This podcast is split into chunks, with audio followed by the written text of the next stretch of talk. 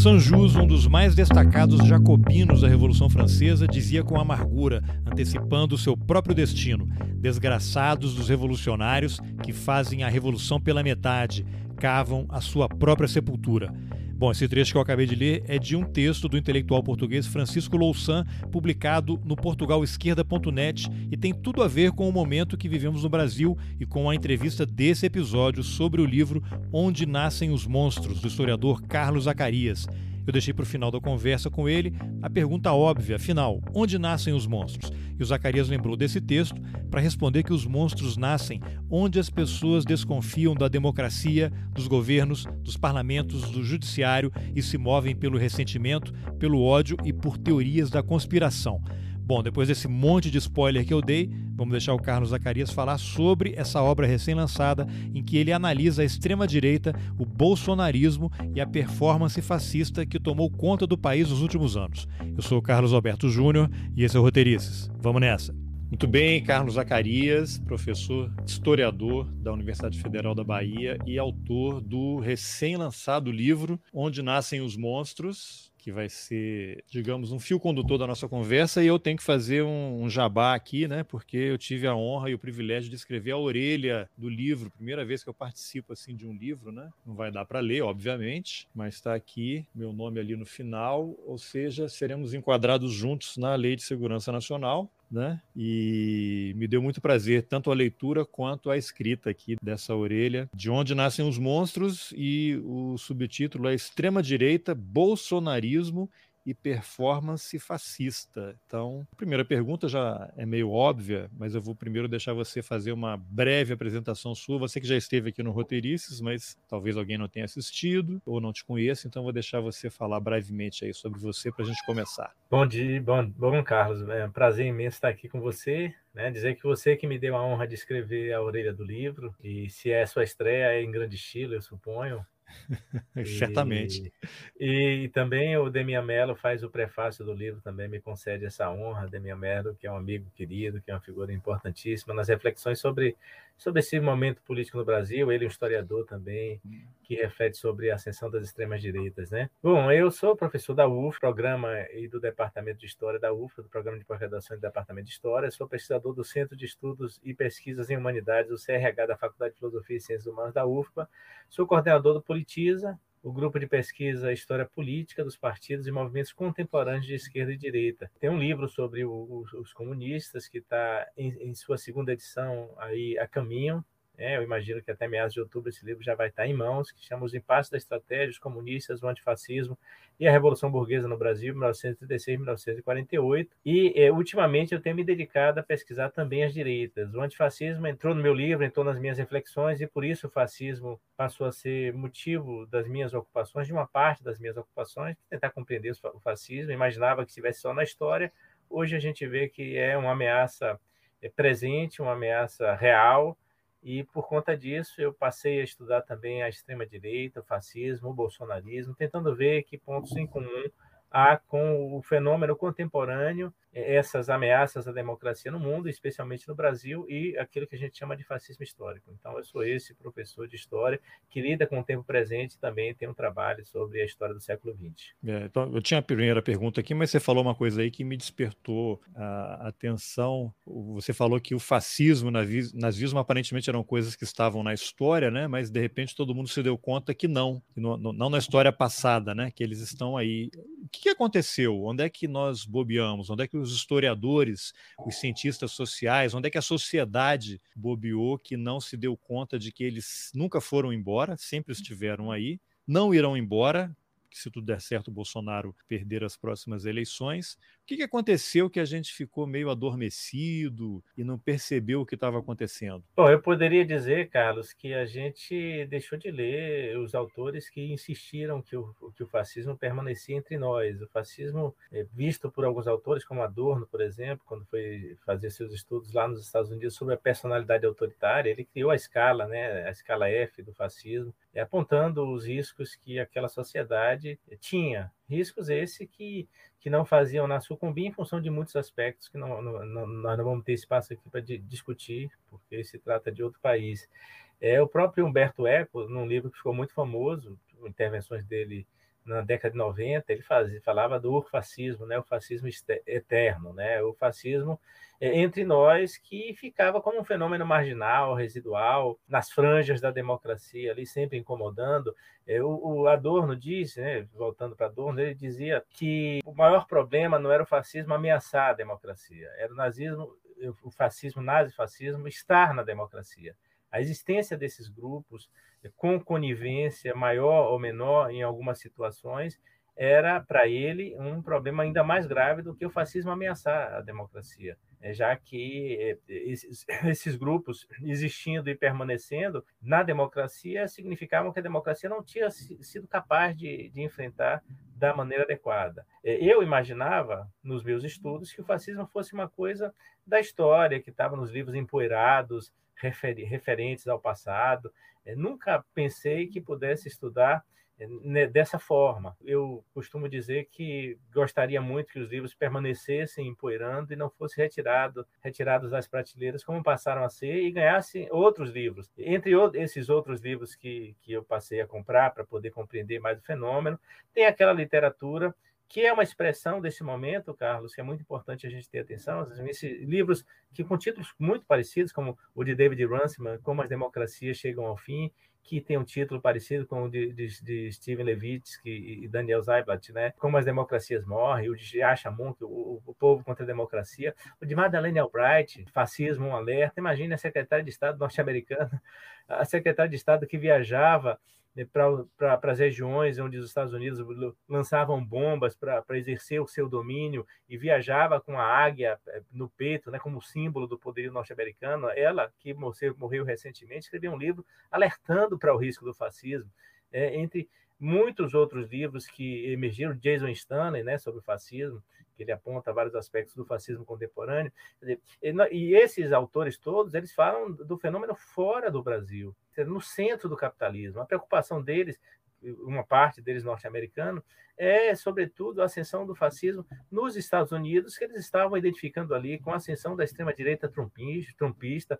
É, veja, a, a, a, maioria deles não caracteriza Trump como fascismo, fascista e nem usa o termo fascismo, eles usam o termo a maioria usa um termo que é o populismo, que é um, um, grande saco onde cabe muitas coisas, né? Na verdade, cabe tudo aquilo que não é a lógica neoliberal, a lógica que conduz as economias e que exclui milhões de pessoas e que dilapida o Estado quando é necessário.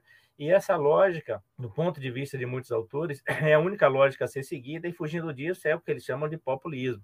E o populismo de direita é o que está dando as cartas no mundo. Mas, na verdade, esse populismo de direita, Carlos, é aquilo que alguns desses chamam de fascismo, eu chamo de fascismo, eu encontro aspectos do fascismo contemporâneo, que muitos também chamam de neofascismo, no fascismo histórico, e parece que a gente está vivendo um tempo muito difícil da gente enfrentar. Ninguém imaginava que fôssemos atravessar esse tempo e não imaginávamos justamente porque deixamos de lado esses autores que já alertavam sobre isso e apostamos que a democracia liberal burguesa ia resolver todos os problemas. Nos demos conta que isso não aconteceu e agora a gente está nesse impasse tremendo. Curioso é a gente observar o fascismo se valer da democracia para vicejar e para ocupar as instituições de uma forma tão terrível como hoje. Né? E você mencionou aí o período do neofascismo estar nas democracias. Eu quero usar um caso recente aqui. Eu não sei se você acompanha bem o tema, mas de forma mais ampla você acho que será capaz de fazer algumas observações.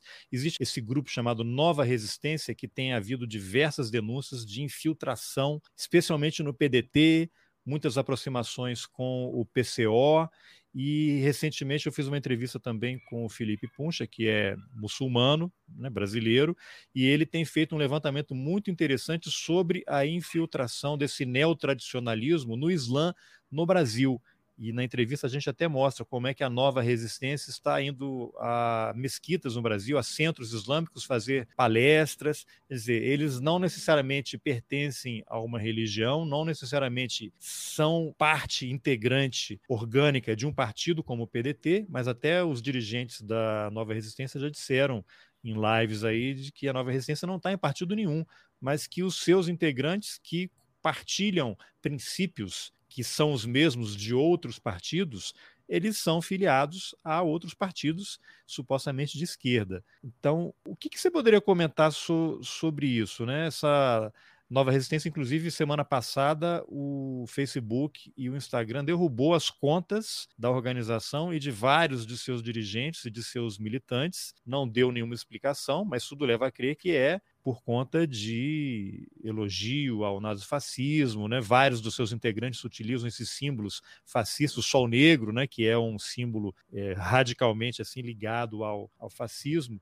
E até o Ciro Gomes esteve recentemente no programa Roda Viva e foi perguntado pelo jornalista baiano, conterrâneo seu aí, o Flávio Costa, sobre essa infiltração da nova resistência no PDT, e ele simplesmente disse que não tinha conhecimento. Eu acho impossível né, que o, o, PDT não saiba o que está acontecendo, né, pelo histórico, e até tem um episódio que eu fiz aqui que mostra isso.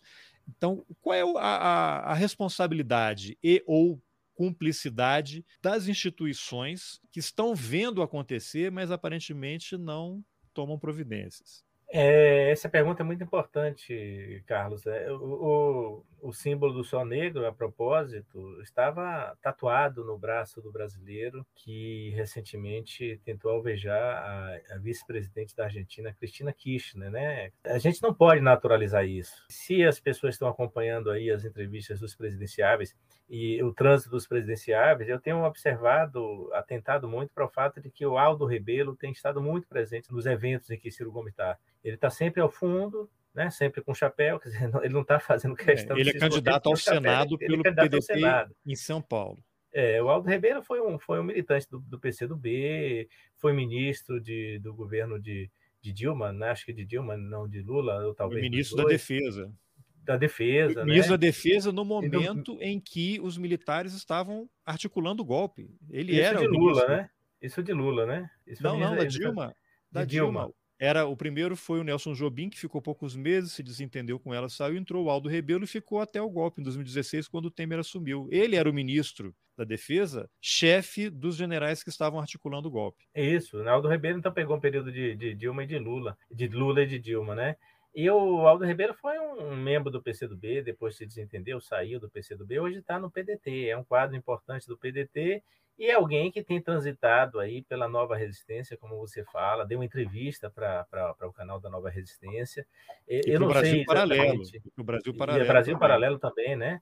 É, eu não sei exatamente o tipo de, de vinculação dele à organização Nova Resistência e a esses grupos de extrema-direita. O fato é que o Aldo Rebelo há tempos deixou de ser o PCdoBista, né, o comunista do PCdoB, e já transitou para essa postura que ele reivindica ser nacionalista e que, para nós que estudamos, é claramente um ultranacionalismo com essa feição extremista de direita. É importante, Carlos, a gente também pensar o que, é que significa o fascismo e o nazismo na democracia. O fascismo e o nazismo eles não prosperam sem, sem a democracia. Tanto nos anos 20 quanto nos anos 30, na Itália e na Alemanha, o que aconteceu foi a profunda conivência das classes dominantes, do sistema de justiça, da democracia liberal, que não apenas admitiram aquelas forças estranhas ao que estava instituído e o que passava por dentro da, das instituições, é, aquelas forças estranhas que, que emergiram para a política com base na violência. Né? Vamos aqui lembrar que quando o, os fáceis de combatimento são criados na Itália, o, o termo fascismo é um termo da Itália de final da década de 10, em 1919, quando em 23 de março Mussolini e aqueles desclassificados, os que tinham os veteranos da guerra, aqueles que estavam é, ressentidos pelos males que os efeitos da guerra tinham causado à, à, à, população, eles se juntam ao Mussolini em 23 de março, criam os faces de combatimento, já haviam movimentos de extrema direita é, em vários países da Europa, que os estudos apontam como semelhantes ao fascismo, como protofascistas, embora o termo surja na Itália, e a primeira aparição pública dos fascistas de combatimento é invadir a sede, a sede do jornal Avante, em 5 de abril de 1919, e matar cinco operários, destruir o maquinário, ferir dezenas de outros operários e entrar em cena dessa forma absolutamente violenta, né? Como Gramsci dizia, escrevendo em 1921, Gramsci que escrevia para o jornal Avante, este jornal que foi invadido, e um jornal que inclusive foi dirigido por Mussolini entre 1912 e 1914. Mussolini foi expulso do PSI, do Partido Socialista Italiano. O Mussolini foi expulso em 1914 também por motivos da, da, da, da sua retórica ultranacionalista e violenta que confrontava com os princípios do socialismo que existia na Itália. O Partido Comunista só vai ser fundado em 1921. Então, o Gramsci escreve que o fascismo no plano internacional é que é o entendimento de que os problemas vão ser resolvidos a rajadas de metralhadora e tiro de pistola. É um resumo, uma síntese lapidada do que é, é o fascismo. O fascismo não se resume a isso, mas a gente não pode entender o fascismo sem a violência fundadora. Né? Na Alemanha, o que acontece é algo muito semelhante, né? a tentativa de golpe da cervejaria liderada por Hitler, Hitler vai preso, é condenado a cinco anos, fica menos de um ano preso, e essa leniência da justiça alemã com o extremismo de direita que avança a passos largos numa Alemanha absolutamente debilitada em função das condições que a guerra deixou na Alemanha, essa leniência ela vai vendo ascender correntes absolutamente hostis ao, ao parlamento, à democracia como ela existe, às instituições e as instituições são incapazes de dar conta. Então, não há fascismo sem democracia. É uma decisão dos, dos, nazistas. Hitler se empenha pessoalmente nisso, quando ele sai da prisão em 1924, ele se empenha pessoalmente em transformar o Partido Nazista numa máquina eleitoral potente. Ele vai, nunca vai conseguir a maioria absoluta do parlamento, do Reichstag, enquanto existe Reichstag, enquanto eles não fecham, depois que eles tomam o poder, não vai conseguir a maioria absoluta, mas vai fazer uma quantidade significativa de deputados ao ponto de as classes dominantes e o rei Hindenburgo na, na, na Alemanha, é, por, por intermediação de Franz von Papen, é, conduzir Hitler à chancelaria com a presença minoritária de nazistas, que logo em seguida se torna a maioria. Então, é, Carlos, é, é muito importante a gente chamar a atenção para o fato de que o fascismo e o nazismo não prosperariam nos anos 20 e 30 não fosse a absoluta leniência, incompetência, incapacidade das instituições liberais burguesas de enfrentar o fenômeno. E, e, não só a incapacidade, mas também pelo fato de que as classes dominantes, desesperadas pela revolução, que, que também era uma ameaça, estendem a mão, né, os braços, as pernas, o tapete, para que os fascistas e os nazistas desfilem em campo aberto que nós temos visto no Brasil é alguma coisa parecida. Né? Nós estamos diante aí de um quadro de ameaça golpista, de permanente ameaça golpista, enquanto eleições estão marcadas. Eu, eu tenho dito, citando o filme de Júlio Bressani, de 69, Matou a Família e, e foi ao cinema, tem uma outra versão de David de Almeida, mas o de 69, Matou a Família e foi ao cinema, é mais ou menos isso. A naturalização é, do golpismo e naturalização de um candidato que o tempo inteiro ameaça a democracia, que marca data para golpe. Ele pode não ser capaz de, de, de, dar o golpe, mas o fato de as instituições admitirem um candidato como este é uma característica de um tempo absolutamente estranho à normalidade é, de uma democracia que é por si só excludente, mas é uma democracia que, de algum modo, cava sua própria cova, cava sua própria sepultura. É interessante essa sua observação que há algumas, alguns meses eu entrevistei o Lênio Streck, que é um jurista do Rio Grande do Sul, porque ele tinha feito um artigo na Folha de São Paulo chamado, intitulado Pânico Institucional. E aí você falando isso me remeteu a esse artigo, porque, pelo seu relato, parece que as instituições na Itália e na Alemanha nas décadas de 20 e 30 estavam funcionando normalmente, por isso que aconteceu tudo. Assim como a gente usa tom jocoso, né, que as, as, as instituições estão funcionando normalmente, e o, o Lênio fala: nos países em que as instituições funcionam, pessoas como Bolsonaro não chegam ao poder. Deputados como esse Daniel Silveira, eles não são aceitos, sequer aceitos nos partidos. Eles não, não são. Não é possível que figuras desse tipo entrem em qualquer tipo de governo. Então, é sinal realmente de uma, de uma decadência. E você falou do parlamento alemão. Eu, o que há, é, isso está muito discutido na historiografia, é, houve, de fato, um, um, um ex-militante comunista que, como lobo solitário, cometeu incêndio. Não havia nenhuma articulação, nada que o vinculasse ao Partido Comunista na ocasião em que ele promove o incêndio, em fevereiro de, 1933. Nem vínculo com os nazistas nenhum vínculo com nazista também. Né? Isso já está documentado, e historiadores como Richard Evan e a Cashel já demonstram que, que não havia nenhum vínculo com os nazistas. O que acontece aí é que os nazistas se aproveitam disso e vinculam o incêndio do hashtag a uma urdidura dos comunistas para poder perseguir, para poder estabelecer decretos. Os decretos que se seguem ao incêndio do hashtag são decretos de exceção, são decretos que efetivamente instauram, em definitivo, a ditadura nazista, que se consolida, é, por fim, depois que o Partido Nazista faz uma depuração entre junho, fim de junho e de, de, de, de junho início de julho de 1934, na chamada Noite das Facas Longas. Né? Essa depuração é quando os membros da SA e alguns, alguns opositores internos ao Partido Nazista são, são assassinados a sangue frio. Né? Inclusive o Ernest Holm, capturado, eh, lhe dão uma arma para que ele tire a própria vida, ele se recusa a fazer isso, porque ele nega que estivesse conspirando contra Hitler, o que é uma verdade, ele não estava conspirando contra Hitler, eh, em que pese que a SA fosse uma, uma força de pressão violentíssima, que estava concorrendo ali com o exército. A SA é uma milícia do partido, e quando o partido toma o poder, essas milícias, esses grupos milicianos vão se encastelando na máquina do Estado, e o exército alemão, como tinha sido é, desfeito depois da guerra, é, é um, dos, um, do, um, dos efeitos do Pacto de, de Versalhes, né, o desfazer do exército. O exército alemão é muito, muito fraco.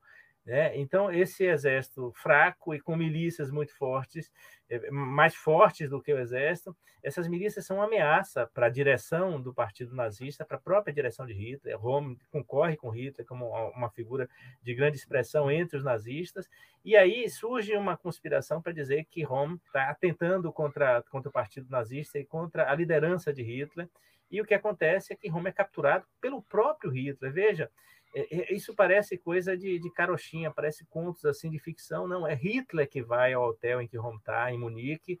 Ele entra com, com, com, membros da SS no quarto do hotel, armado, captura Rom.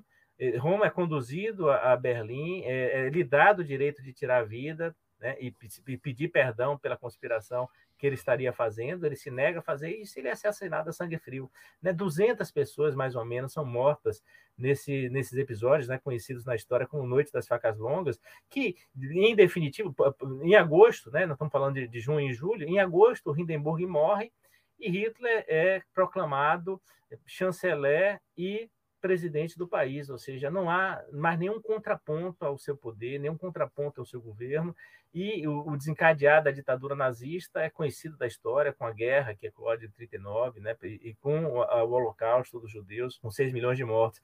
Então, essa absoluta conivência que, que há no Brasil é feito é, dessa deterioração das condições políticas que existiam, como é a coisa que acontece agora, né? como é na Itália o efeito da deterioração das condições políticas, da incapacidade da democracia de conseguir oferecendo respostas, do fato de que o ressentimento prospera, de que a mentira prospera, que os líderes carismáticos prosperam e que o desespero das massas diante da incapacidade também da esquerda de oferecer alternativas, a esquerda comunista e social-democrata na Itália e na Alemanha, né? a esquerda marxista, né? Com a classe operária cada vez mais desorganizada ou atacada em todos os flancos, é, a ascensão dessas figuras é uma, uma definição de que como a deterioração da, da, da democracia burguesa pode dar nesse patamar de extrema violência, que é a violência nazista e fascista lá, e a violência do fascismo contemporâneo, que é uma ameaça real é, aqui no Brasil. Né? Então, o que você está dizendo aí, né, é,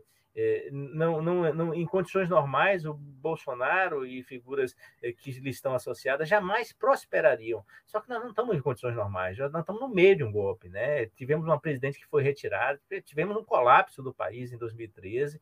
Depois de 2013, tem um aprofundamento da, da, da, da degradação das condições que existiam, em que vigia é, o presidencialismo de coalizão. Essa, essa degradação ela tem o golpe de 2016 e um governo absolutamente inepto, que é o de Michel Temer, e essas condições elas fazem com que o ressentimento conflua para essa liderança do bolsonarismo, que sendo admitida durante todos esses anos pela sua absoluta desimportância, passou a ocupar o centro da cena e agora tem 30% do eleitorado, Carlos, que não desembarca. Não há nada da realidade que diga para essas pessoas que o Bolsonaro não é capaz de lhes oferecer o céu. Essas pessoas continuam acreditando. Isso é, é fruto da degradação da nossa democracia. Agora, uma coisa que sempre me chama a atenção é que tanto a mídia e alguns críticos também elegem o Bolsonaro como grande protagonista nisso, né? E dificilmente isso avança sobre os generais que o sustentam, porque o Bolsonaro não chegou lá sozinho. Então, às vezes eu vejo algumas análises dizendo que Bolsonaro arrastou o exército, que Bolsonaro convenceu os generais, o Bolsonaro está no, comando. Eu acho, a minha percepção, não estou dizendo que é a certa também, é exatamente o contrário. Bolsonaro está sendo usado como um aparelho, um avatar para poder realizar várias coisas que aqueles militares ressentidos com a volta à democracia em 85, que estão hoje aí no governo e que são filhotes daqueles generais que se convencionou chamar de linha dura, estão aí e, e são todos candidatos. Né? Esse breve, essa breve observação para te perguntar o seguinte: você já fez alguma reflexão sobre o, o, dano que é você ter militares participando politicamente da vida do país como agora, eu sei que a legislação permite, e aí eu estava lendo até um livro aqui, foi do Zé Paulo Neto, que acho que na década de 40 os militares eram proibidos de se candidatar, eles não podiam se candidatar. Nos Estados Unidos, que é um país que a extrema-direita sempre gosta de usar como exemplo aí para o Brasil, o secretário de Defesa, por exemplo, é um general da reserva, e lá eles têm que ficar sete anos, uma quarentena de sete anos, para ocupar cargo no executivo, e aí foi necessário uma licença, uma autorização especial do Congresso Congresso, porque ele só estava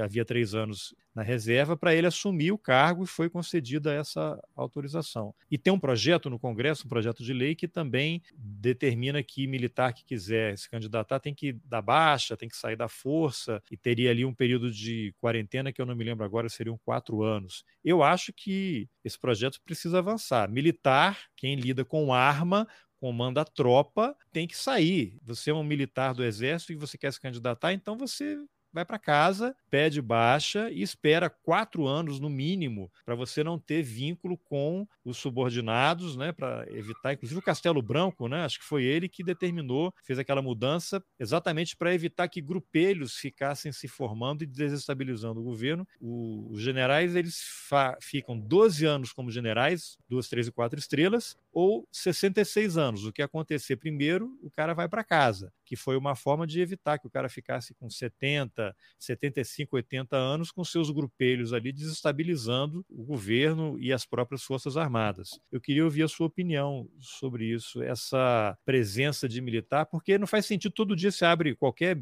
meio de comunicação e tem um militar na manchete, militar quer discutir eleição, quer discutir urna eletrônica, o militar tem que estar no quartel tratando dos temas deles. Queria ouvir uma reflexão sua sobre isso. É, a militarização da política brasileira hoje é um fato que evidencia a ascensão do fascismo. Primeiro, eu queria, antes de, de, de, tentar responder a sua questão, pensar um pouco sobre a característica da ditadura que nós tivemos nos anos 60 e aquilo que nos ameaça hoje, nos anos 60, entre os anos 60 e 80. Né? A, a as ditaduras de segurança nacional, que, grosso modo, foram chamadas pelos opositores na época como ditaduras fascistas, não eram exatamente ditaduras fascistas. A distinção principal entre uma ditadura fascista e as ditaduras de segurança nacional que existiram no Cone Sul, nas décadas de 60, as décadas de 60 e 80, é que o fascismo é um fenômeno de massas. Né? O fascismo e o nazismo são fenômenos de massa, de mobilidade mobilização permanente, né, de, de acesso direto a setores de, de desclassificados, de desorganizados, de lumpen proletários, de ressentidos diversos, de fracassados, que se juntam em função de um projeto político que na Itália e na Alemanha levaram Mussolini e Hitler ao poder.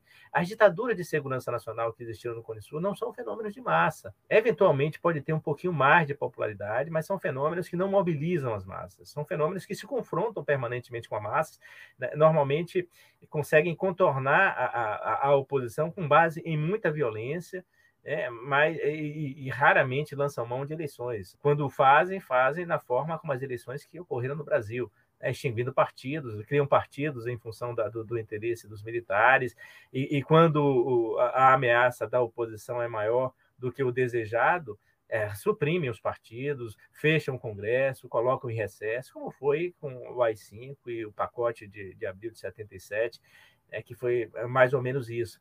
É, mas não são ditaduras que mobilizam é, as massas. O fascismo o nazismo é isso. É, nós temos no Brasil, Carlos, hoje, uma série de generais que são generais bolsonaristas. Eu digo desses generais que eles estão em processo de fascistização. O fascismo é uma corrupção das hierarquias, ele não é uma afirmação das hierarquias. Os militares são muito ligados à ideia de, de hierarquia, eles dizem isso o tempo todo.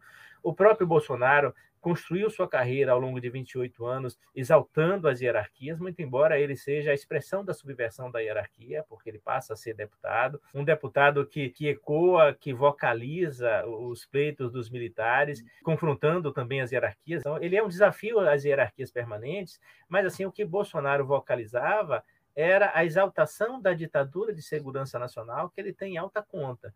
Né? Quando a gente tem a democracia instituída no Brasil, principalmente é, o processo de transição, a transição lenta, gradual e segura, é, sem sobressaltos, conduzida por, por Geisel, Golbery do Couto Silva, para poder eh, comportar, assentar os militares no novo regime. A, a lei da anistia, a lei 6.683, é uma lei que, que se pauta no silêncio, se pauta no virar página, não, não, não mexer nas feridas, e tudo que vem em seguida, também em função da lei da anistia, mas não exclusivamente por ela, é a coalizão né, em torno de uma ideia de que nós podemos comportar todas as diferenças e atravessar décadas sem resolver os problemas das, que a escravidão causou, que a ditadura causou, que a profunda desigualdade existente no Brasil vem causando, né, sem maiores sobressaltos. Isso não deu certo.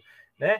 E isso não dá certo com um partido que, que pactuou, que admitiu conduzir o país, entregando às classes dominantes e aos próprios militares a paz social, que é um partido antagonista, né? um partido que nos anos de, de, de 80 foi o partido dissidente. E que eu estou falando do PT, o PT fundado em 1980, né? vindo das, das lutas dos anos 70, né, é, é, que é, que é a, a, conjunção, a convergência de diversos setores, inclusive setores que tinham feito a luta armada, que fazem a autocrítica da luta armada, que convergem para o PT, porque não veem nas alternativas dos comunistas que ainda permaneciam na ilegalidade alternativas consistentes, então os que convergem para o PT, os, os setores da luta armada, os setores da esquerda marxista que não foram para a luta armada, os setores da igreja, os setores da intelectualidade, esses setores conformam um partido nos anos 80 que é um partido dissidente, o PT vota contra, não vota no colégio eleitoral e expulsa os deputados que eram do PT que votaram em Tancredo Neves no colégio eleitoral, porque o PT fez, a, a, defendia as diretas já como outros partidos, mas os partidos que foram derrotados com a emenda Dante de Oliveira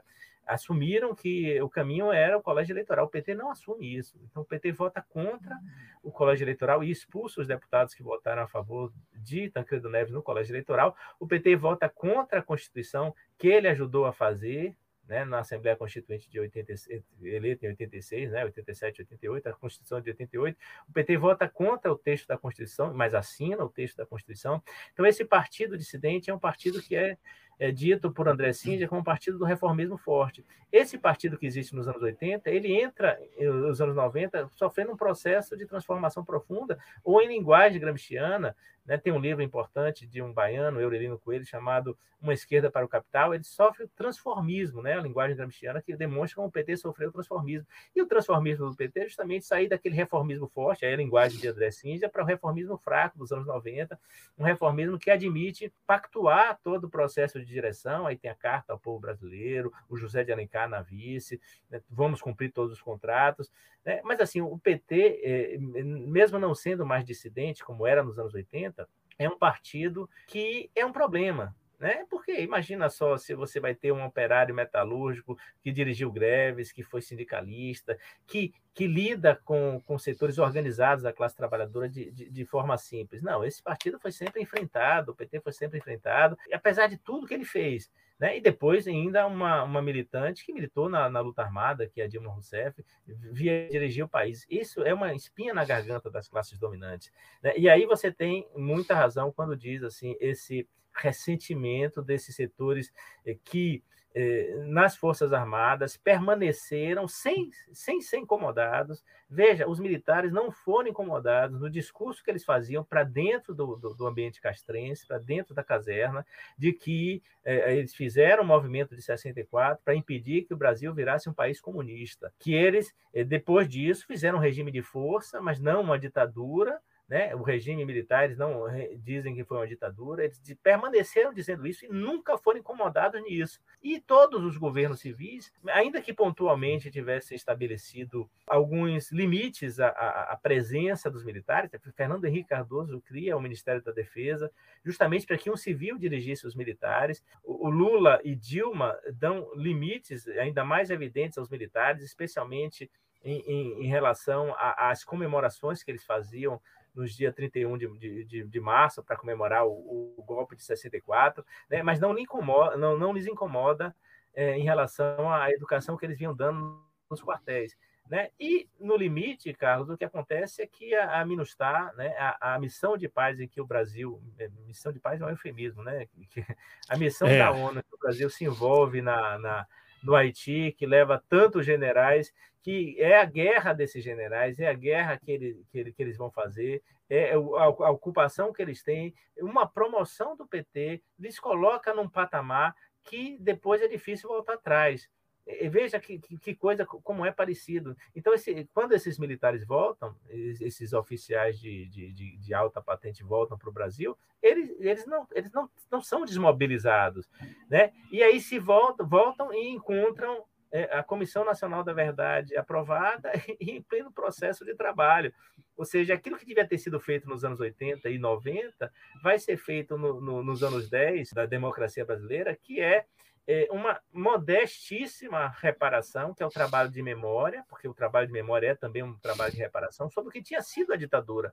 Então, esses caras voltam da MINUSTAH, voltam para da, da, da, missão de paz no Haiti, voltam de uma guerra, né, uma guerra não de grandes proporções, mas de, de baixa intensidade, mas violentíssima contra o, contra o povo haitiano, e aqui, ao serem desmobilizados, se encontram com uma, uma um, um, um, trabalho de memória demonstrando o que, é que foi a ditadura no Brasil.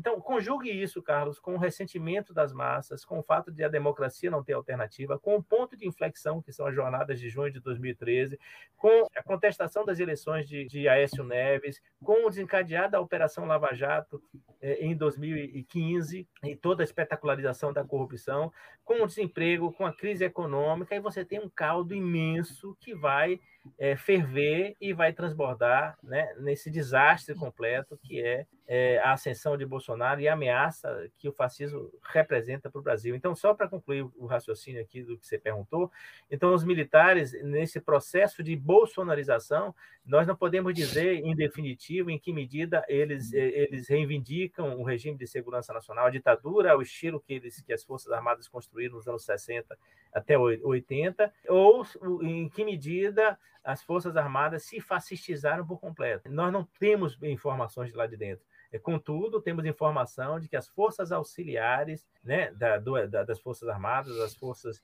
é, militares que atuam nos estados, tem no seu interior milícias muito violentas, inclusive governadores que admitem isso, inclusive oficiais da Polícia Militar, que compactuam com o bolsonarismo, que estão dispostos a ir até o limite nesse processo de fascistização, ou seja, ir ao encontro desse processo de, de dilapidação da democracia no Brasil. Eu tinha mostrado aqui na tela, eu quero mostrar para você aqui para pe pegar uma observação. Isso aqui é o general Braga Neto, Braga Neto. que é atual candidato a vice-presidente na chapa do Bolsonaro e ele foi interventor no Rio de Janeiro, depois foi chefe da Casa Civil, ministro da Defesa. E nesse depoimento aqui, que tem coisas muito interessantes, eu quero só ver se o vídeo é esse aqui que eu vou colocar, porque tem tudo a ver com uma coisa que você falou. E vamos ver se é esse aqui. Deixa eu só escutar aqui um pouquinho. Eu ainda estou aprendendo. Ô, Carlos, só, só, me dê, ah. só me dê licença aqui para intervir.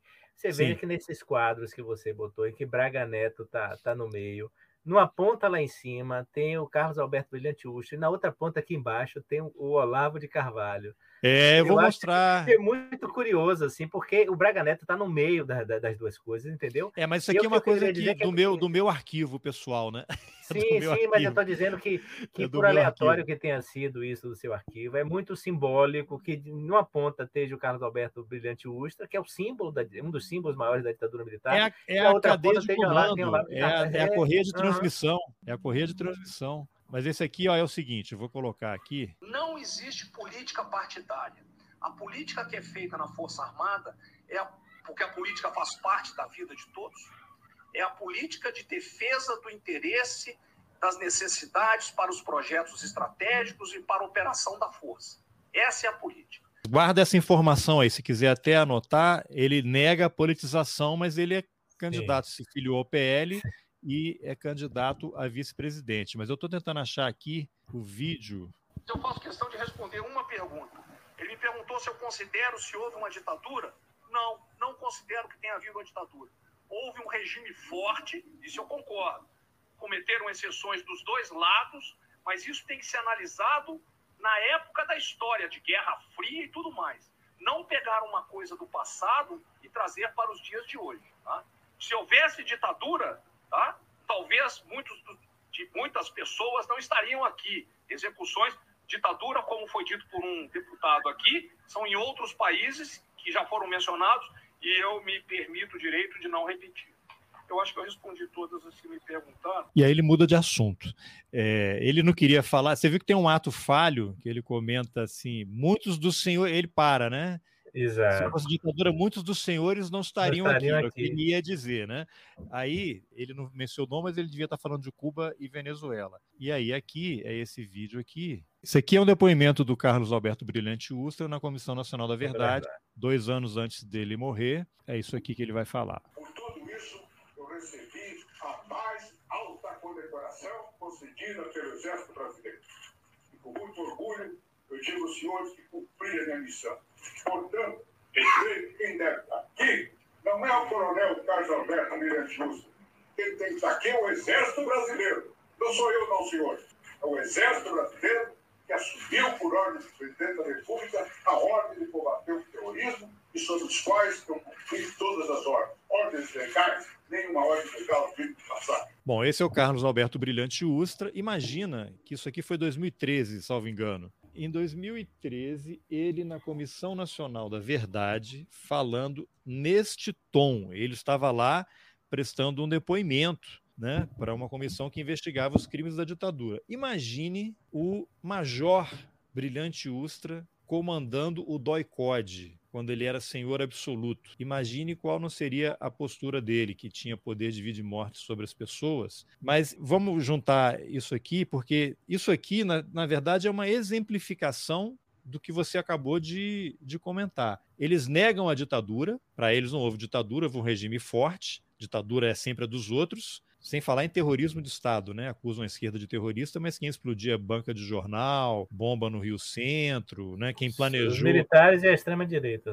É, e o Ustra é interessante porque essa fala dele remete, sempre ao que eu ouço isso, me remete ao Eichmann, em Jerusalém. Estava pensando nisso. Não sou eu, que tem, não sou eu que tenho que ser punido. Eu estava cumprindo ordens que eram legais. Uhum. O nazismo era, era legal, você podia mandar os judeus para campos de concentração, né?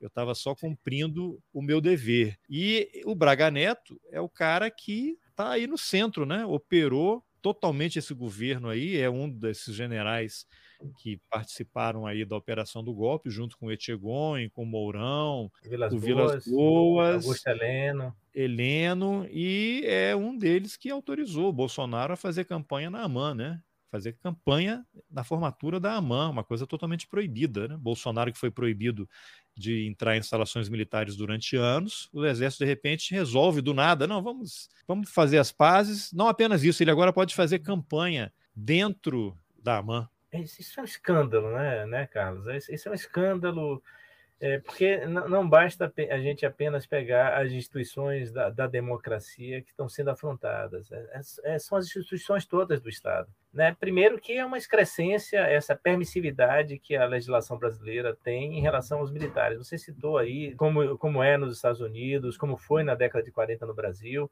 É, hoje, não tem nenhum limite para que os militares se candidatem e, se não forem eleitos, que retornem aos seus postos. É, nós temos hoje uma taxa de candidaturas de militares ainda maior do que tivemos em 2018. Então, os militares estão ocupando cada vez mais postos na democracia brasileira, e isso é um sintoma de degradação da, da democracia. Né? É, é, é óbvio que as Forças Armadas se politizaram. É, na verdade, é, não é que elas se politizaram recentemente, elas nunca deixaram de, de, de, estar politizadas, elas foram contidas no determinado período por uma série de, de acordos, por uma série de aspectos, mas essa contenção não acompanhada da reparação necessária e da promoção da justiça, né? Eu volto a citar aqui a Lei 6.683, a Lei da Anistia, que estabeleceu o silêncio, e a Lei de 95 de Fernando Henrique Cardoso, a Lei dos Mortos Desaparecidos, a Lei de 2002 de Fernando Henrique Cardoso, que não tratam das vítimas da ditadura. O termo vítima só vai aparecer na Comissão Nacional da Verdade. Não há a expressão vítima, porque para eles a lógica que eles, que eles encadearam, que foi assumida por esses civis que entraram nesse pacto, é que não houve vítimas, que todo mundo estava no mesmo barco, que havia uma guerra, né, que ninguém era inocente na, naquela guerra, como o Braga Neto está dizendo aí, né, dos dois lados, excessos dos dois lados. Como é que pode haver excesso de quem resiste a uma ditadura praticada por quem ocupou o poder, quem rasgou a Constituição, quem tem tanques, quem tem armas, quem violenta a população, quem demite servidores, quem dilapida famílias, quem mata opositores, quem exila opositores? Como é que pode haver que houve excesso de quem resiste a isso? É, voltando aqui para o tema da escravidão, é mesmo que você dizer que os escravos cometeram excessos porque resistiram a a escravidão, porque fugiam para os quilombos, porque se rebelavam e, eventualmente, raríssimas vezes, matavam os senhores. É um completo absurdo, é, Carlos, é, o, o, que acontece. E, o cinismo é tão grande né, que o, o, Braga Neto, prestes a se tornar candidato a vice de, de, de Bolsonaro, diz uma, um absurdo desse. Né? E, e, livra a cara de Pazuello. O Pazuello foi ministro da Saúde, cometeu todos os crimes que, que nós assistimos quando dirigiu o ministério, cometeu crimes quando saiu do ministério, porque permanecia nativo e foi para atos bolsonaristas, e a justiça corporativa dos militares, porque o Brasil é um dos raros países que tem uma justiça militar especificamente, e, e, e inocentou ele. É, quer dizer, é, é um, é um descalabro isso, né? É uma das questões que nós precisamos resolver urgentemente se este país retomar os trilhos da democracia. Se a gente reconduzir o Brasil à democracia, uma das questões que nós temos que tratar é a questão dos militares, com urgência. Né? Não pode haver um pacto da anistia nos termos do que houve no início dos anos 80, para que não haja o risco desses militares retornarem com toda a, a, a sua disposição para golpear a democracia, como acontece que eles podem fazer hoje. Agora, tem uma coisa que o Ustra disse ali que eu acho que é interessante. É, uma, durante muito tempo se, se pensou que uh, os excessos da ditadura, como se dizia, era coisa dos porões, era coisa que estava fora das vistas dos, dos governantes.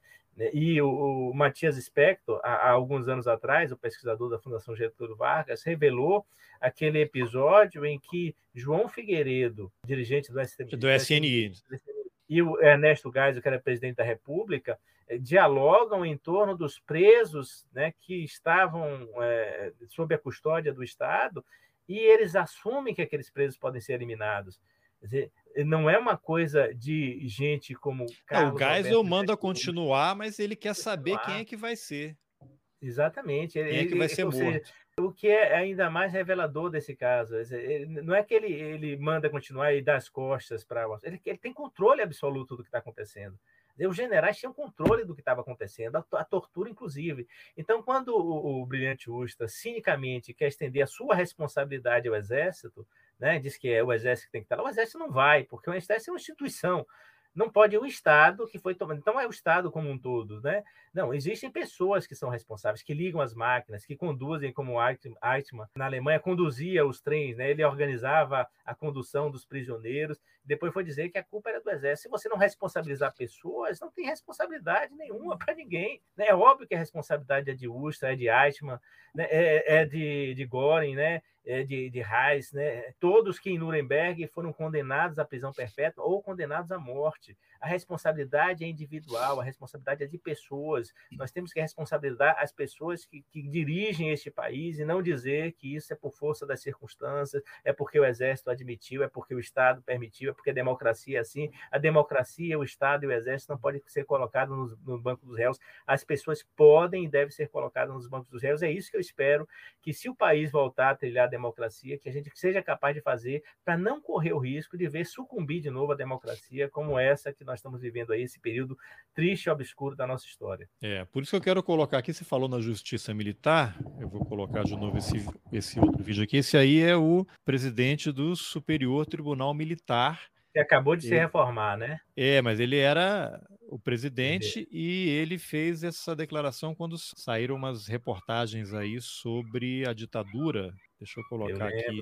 O nosso tribunal contra a justiça militar, de uma maneira geral, o Coronel Campos, que é o nosso ASCOM, e passou tudo que, que, que aconteceu, somos absolutamente transparentes nos nossos julgamentos. Então, aquilo aí, é, a gente já sabe os motivos do porquê que isso tem, tá, tenha, tem, tem acontecendo agora, né, nesses últimos dias aí, seguidamente por várias, por várias direções, querendo atingir Forças Armadas, o, Exército, a Marinha, a Aeronáutica, e não, sem dúvida, nós que somos quem cuida da, da disciplina, hierarquia, que são nossos pilares, nossas, nossas Forças Armadas. Não tem uma resposta nenhuma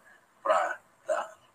Simplesmente ignoramos uma, uma notícia tendenciosa daquela que nós sabemos o motivo. Né?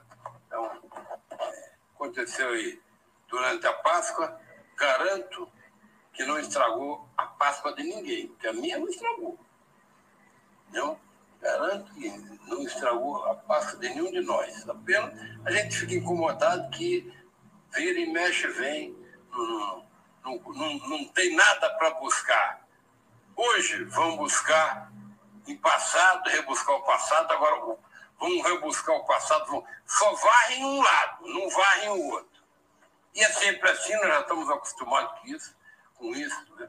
Então, deixa para lá. É, qual é o lado que não, que não vai? Ele não fala qual, né? Ele não fala qual, se é o lado do Rio Centro, o que explodia a bomba em banca de jornal. Agora, essa fala dele foi por conta daquele material que o Carlos Fico, historiador lá da UFRJ, passou para Miriam Leitão, em que os ministros do STM falavam abertamente da sobre tortura. os casos de tortura. Quer dizer, eles sabiam. E aí a fala dele é: não demos satisfação para ninguém, vamos ignorar. E hoje, quando você vê o, o, governo, é sigilo de 100 anos, e todo dia nos jornais tem assim: procurado, o governo não respondeu. Ninguém responde nada, ninguém dá satisfação nada. de nada mais. Não precisa, né? Não precisa. Com 30% de apoio popular ainda, né? De apoio eleitoral para é, de aprovação, ele não se sente obrigado a faz, fazer nada. É, essa, essa gente que governa o Brasil hoje, Carlos, não tem um mínimo de pudor com o cargo que ocupa, não tem um mínimo de decoro com, com, com a função que ocupa.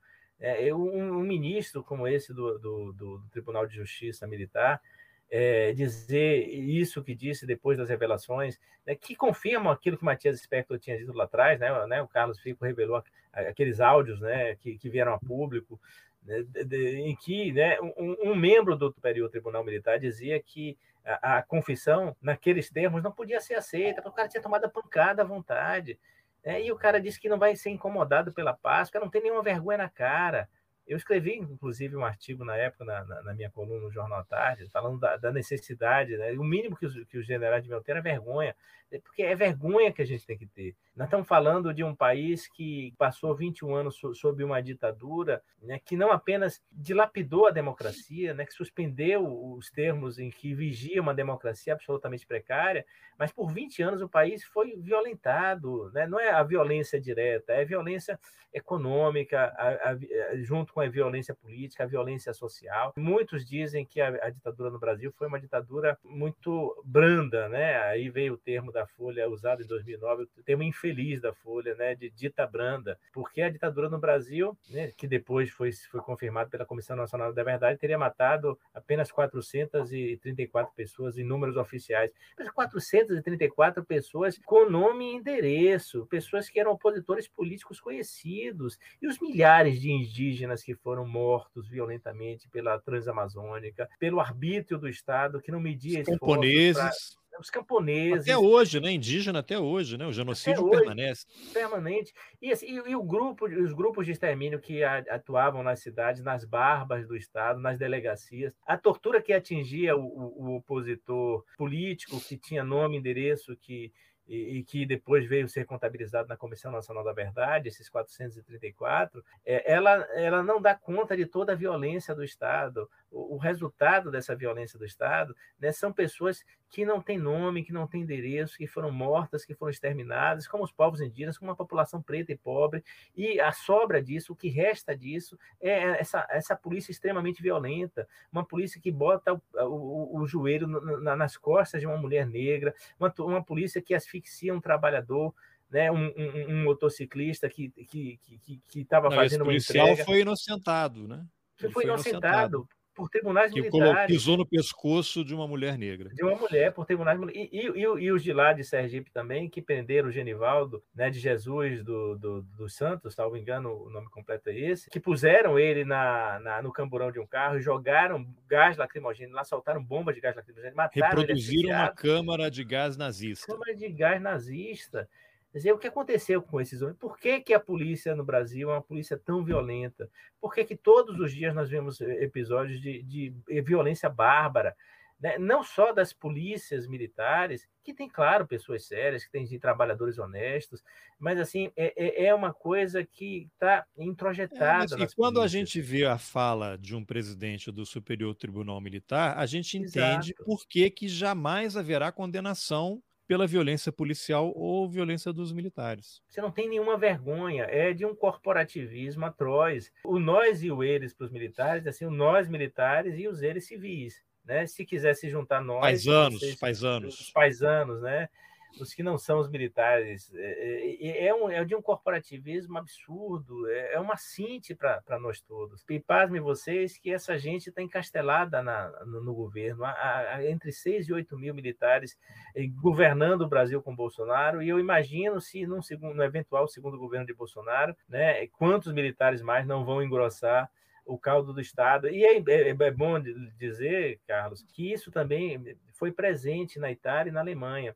É, era distinto na Itália e da Alemanha, já que na Itália a burocracia do Estado conseguiu impedir que a máquina do partido eh, fascista colonizasse todo o Estado. Na Alemanha, ao contrário, a máquina do partido nazista colonizou todo o Estado. Né? Eu falei aqui das SA e do Exército, né, as SA são incorporadas depois, né, os, que sobram, depois é colocado sob nova direção, depois que Ron é, é eliminado, e a SS, as milícias do partido passam a controlar parte do Estado alemão, porque o nazismo se apropria da máquina do Estado, o que Bolsonaro tentou fazer, tenta fazer e vai tentar fazer cada vez mais, se ganhar a eleição, é fazer com que os seus milicianos todos né, os seus apoiadores fanáticos todos, estejam introjetados em todas as instituições, controlando por dentro. A pandemia só não foi pior no Brasil porque o SUS é uma instituição privilegiadíssima com seus servidores, né, que conseguiram eh, desencadear um processo de vacinação contra os interesses do governo federal. Né? Numa outra circunstância, isso não existe mais.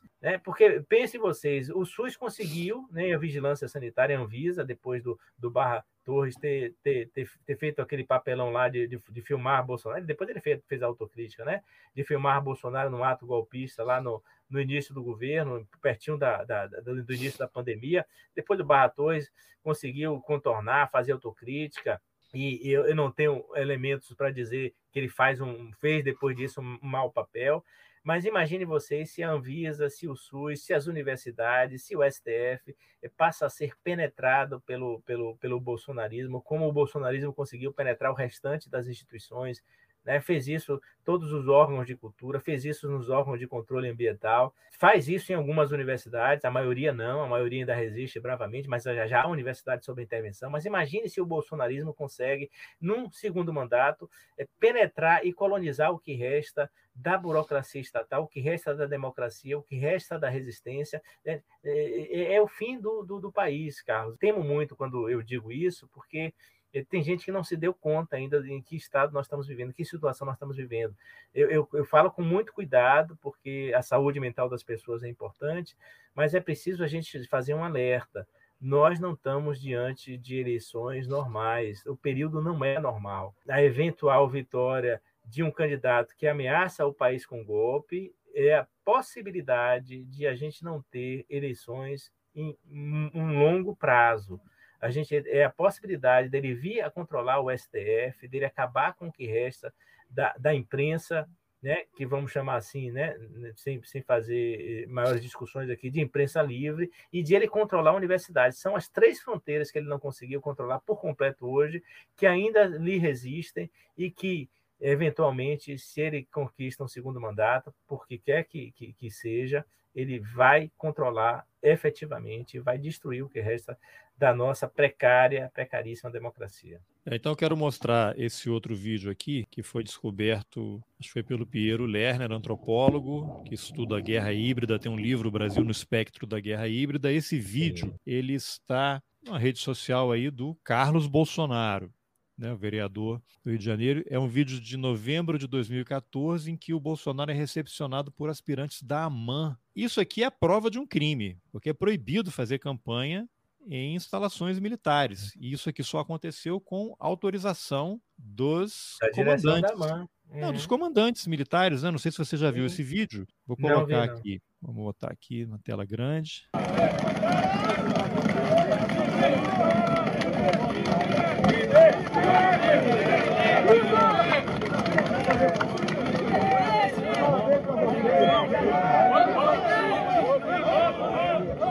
Nós temos que mudar esse Brasil, tá ok? Alguns vão morrer pelo caminho, tá? mas eu estou disposto em 2018, seja que Deus quiser, tentar jogar para a direita esse país. O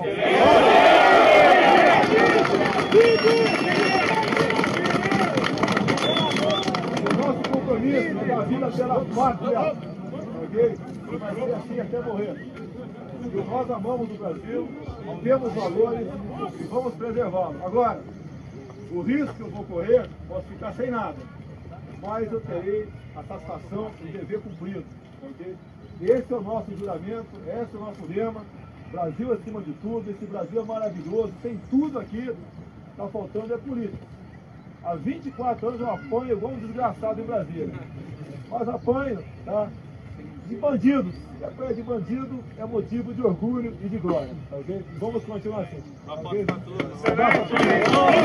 Bom, isso aqui em 2014, com autorização dos comandantes da, da AMAN. Então, em 2014, ele já falava em 2018. Quem não acha que havia um plano já em, em gestação, de 2014 foi quando a Dilma foi reeleita, né? Ali foi em novembro, ela foi reeleita em outubro, novembro. O Aécio vai e entra com um pedido lá de impugnação, de recontagem, aquela confusão toda, e aí o Brasil vai ladeira abaixo. Então você vê que em 2014 você tem um, um militar da reserva parlamentar fazendo campanha dentro da Academia Militar das Agulhas Negras. Esses cadetes ali estão formados, saíram como tenentes, hoje devem ser o que em 4, 5 anos, mais, né?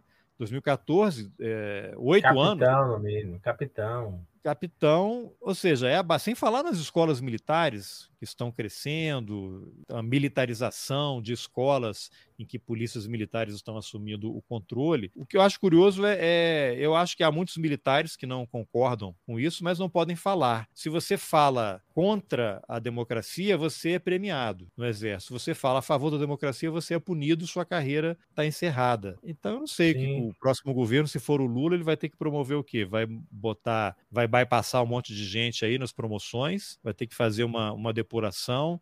Aquela história que sempre se fala, o currículo das escolas militares. Eu até já entrevistei o Marcelo Pimentel, que é um coronel da reserva. Ele até me falou numa entrevista que eu fiz com ele: não, não é que haja um currículo em que lá você aprende isso ou aquilo que é contra a democracia, é uma coisa de geração, de quem com quem você se alia, não é que há uma, uma disciplina falando contra o comunismo. Essas coisas são muito sutis, são muito sofisticadas, né? E aí você tem um comando que coloca o, o Bolsonaro fazendo o que fez, que a gente acabou de ver. Como é que você vai reverter isso? E como é que comandantes militares vão, se o Lula for eleito, vai ser o comandante em chefe, como é que esses militares que até a véspera da eleição estão chamando o Lula de ladrão, vão bater continência. Como é que eles vão ficar perante as tropas? Eu, eu concordo com, com Marcelo Pimentel sobre a cultura que prevalece nas Forças Armadas. É, a, a cultura do anticomunismo, que foi gestada no final da Segunda Guerra Mundial, né, entre, entre início dos anos 40 e o fim da Segunda Guerra, 45, depois anos 50, né, na Escola Superior de Guerra, é, é uma cultura que se entranhou nas Forças Armadas, que deu tom da, da, da, política das Forças Armadas e que se aprofundou com a ditadura militar, né, instaurada em 64. De, o, isso devia ser resolvido em seguida não é reformando moderadamente o currículo, não é introduzindo disciplinas de direitos humanos, de democracia, de, de Estado de Direito, de constitucionalistas. Né? Não é essa questão que vai mudar essa cultura. É, é, é, porque as Forças Armadas não são a parte da sociedade, embora os militares se acreditem como uma parte boa da sociedade, né? em, em oposição aos civis ou paisanos, né? como eles costumam dizer, eles acham isso, mas eles são parte da sociedade. E como parte da sociedade, eles podem caminhar para a direita ou para a esquerda. Né? No Brasil, esses anos todos, eles caminharam muito fortemente para a direita e, e, lá permaneceram, lá não saíram dessas posições eh, anticomunistas. Né? É um escárnio a gente ver Bolsonaro fazendo campanha eh, em 2014 na AMAN, né? É claro que os projetos de Bolsonaro estavam presentes desde que ele foi eleito vereador pelo PSC lá na década de 80, em final da década de 80. E o projeto dele, o sonho megalômano dele era o sonho de chegar à presidência da República. Mas é óbvio que por quase três décadas no parlamento, né, sendo eh, apanhando, como ele disse aí, ele percebeu que ele era uma, uma pessoa absolutamente insignificante. Né? O problema é que, em que condições é que ele passou a significar alguma coisa, Carlos.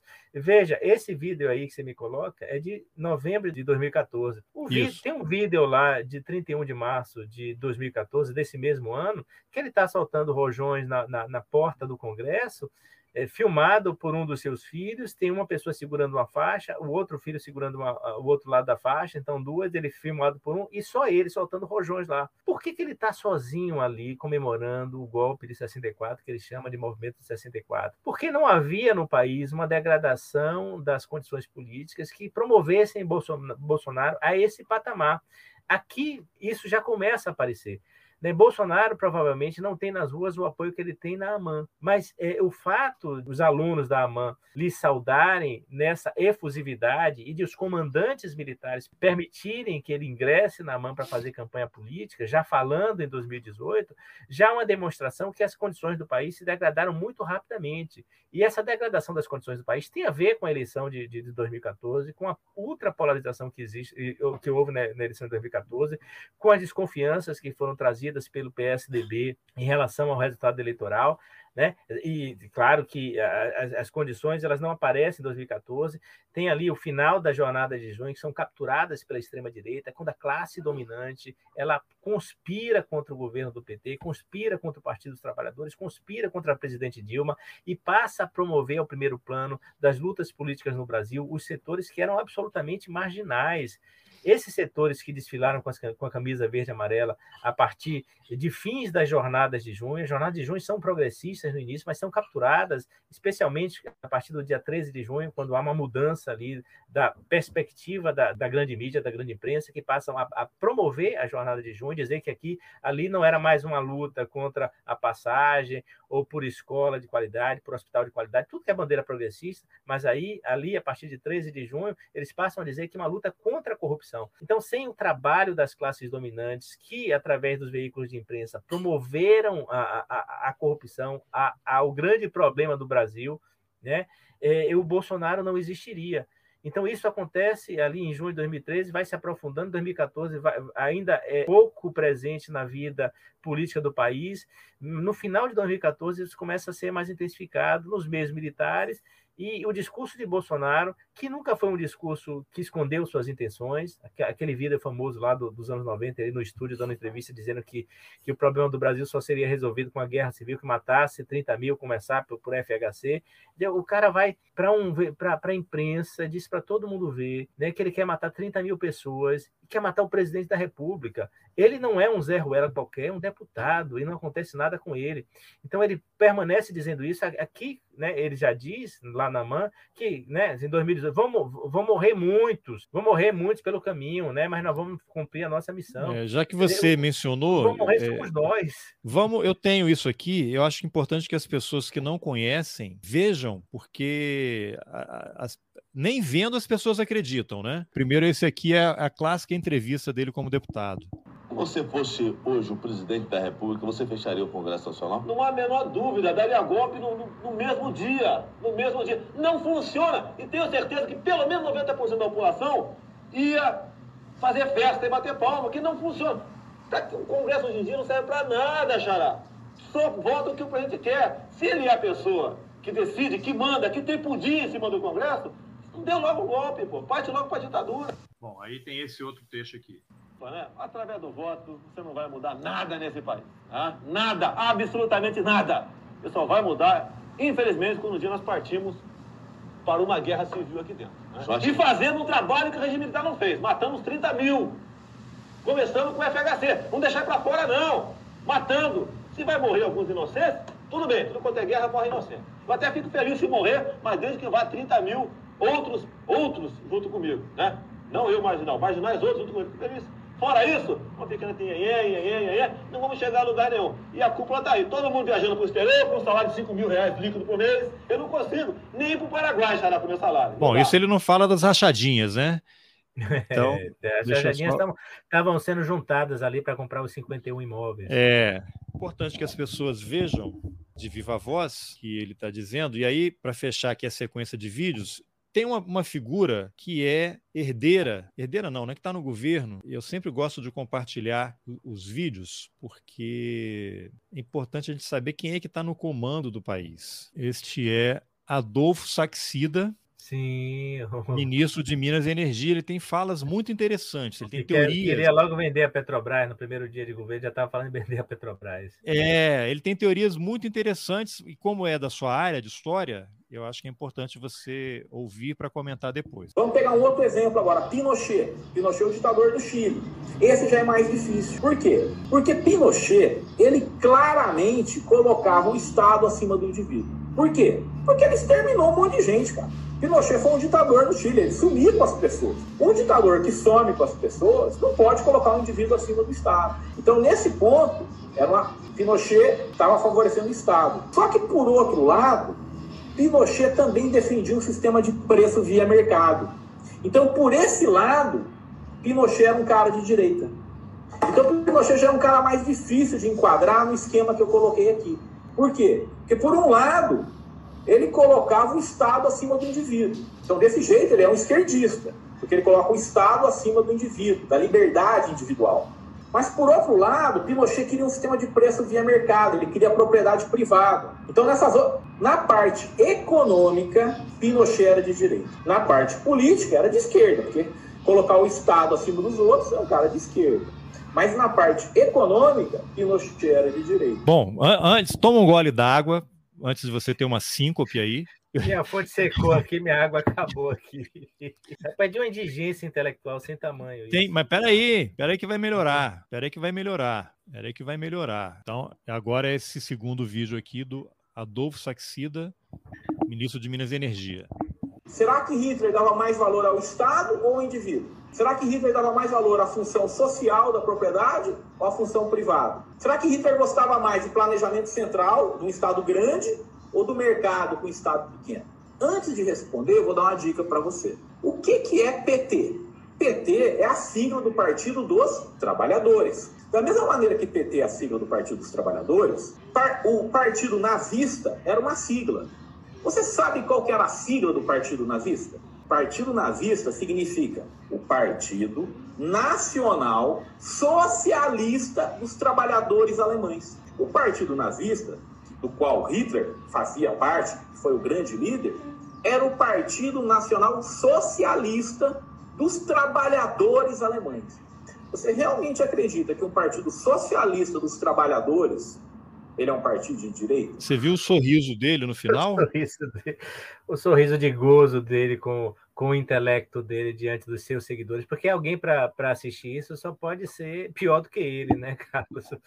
É de uma indigência. E pensar que esse sujeito é o ministro das Minas e Energia, que no primeiro dia estava sugerindo privatizar a Petrobras. Ele é servidor do IPEA de carreira e estava no, no, Ministério da Economia como secretário de Política Econômica, um dos cargos mais importantes. Aí eu pergunto o seguinte: segundo a denúncia do atual governo, todos os professores das universidades federais são comunistas, estão fazendo uma doutrinação, estão impondo o marxismo cultural para poder transformar os brasileiros em comunistas. E aí eu pergunto, Zacarias, onde é que você falhou Onde você falhou que a gente tem uma pessoa como essa? Onde é que os professores comunistas erraram? Vocês são incompetentes demais. Falhamos miseravelmente, Carlos. Lógico que isso é uma brincadeira. Agora, é, como é possível? Como, se as instituições funcionassem, a gente não teria pessoas assim nos cargos em que estão. Não é possível isso.